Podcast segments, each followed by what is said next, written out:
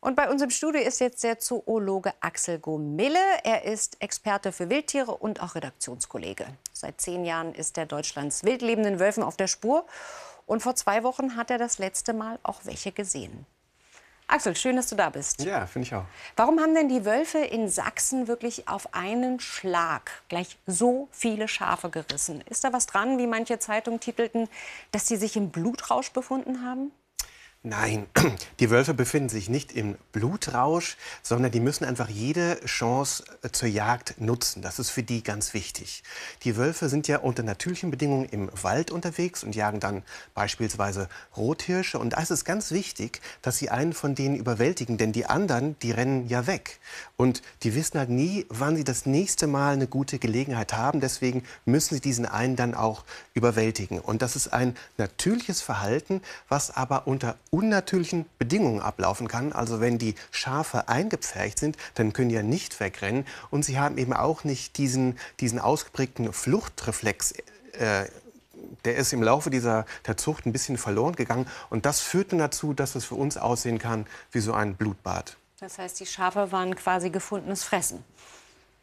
Nun hat die Naturschutzstation im Prinzip alles richtig gemacht. Sie hat wie empfohlen Elektrozäune um die Herde errichtet. Was ist denn da jetzt schiefgelaufen?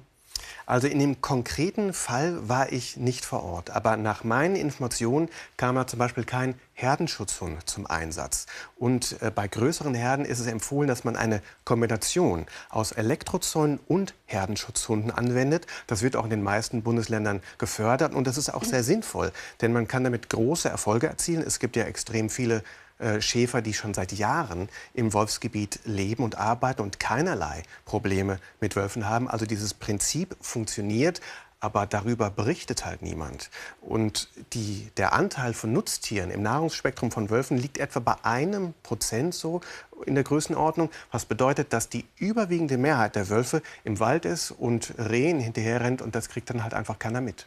Du sagst, der Anteil der Nutztiere liegt nur bei 1 Prozent. Trotzdem kocht natürlich die Diskussion jetzt wieder hoch. Äh, dieser Vorfall wird zum Anlass genommen, wieder darüber zu streiten, ob der Wolf zum Abschuss freigegeben werden mhm. sollte, um ja, ja. auch sozusagen die Rudel zu dezimieren. Wäre das sinnvoll? Würde das irgendwas ausrichten? Also wenn das Ziel ist, die Anzahl der Übergriffe auf, auf Nutztierherden zu reduzieren, dann ist der präventive Abschuss von Wölfen, äh, der bringt nichts. Die Wölfe sind Generalisten, also die müssen versuchen halt möglichst viel oder einfach Beute zu machen. Und so ein ungeschütztes Schaf ist einfach eine leichter zu überwältigendere Beute als ein großer Wildschweinkeiler oder so ein kapitaler Rothirsch. Das heißt, wenn sie die Möglichkeit haben, diese ungeschützten Nutztiere zu anzugreifen, dann werden sie das tun. Und entscheidend ist, diesen Herdenschutz anzuwenden. Es ist unabhängig von der Dichte der Wölfe. Ob da zwei oder 20 Wölfe sind, ist egal. Wenn Sie die Möglichkeit haben, Herden anzugreifen, dann ist die Chance, dass Sie das tun, sehr, sehr hoch. Axel, hab ganz herzlichen Dank für deine Einordnung. Gerne.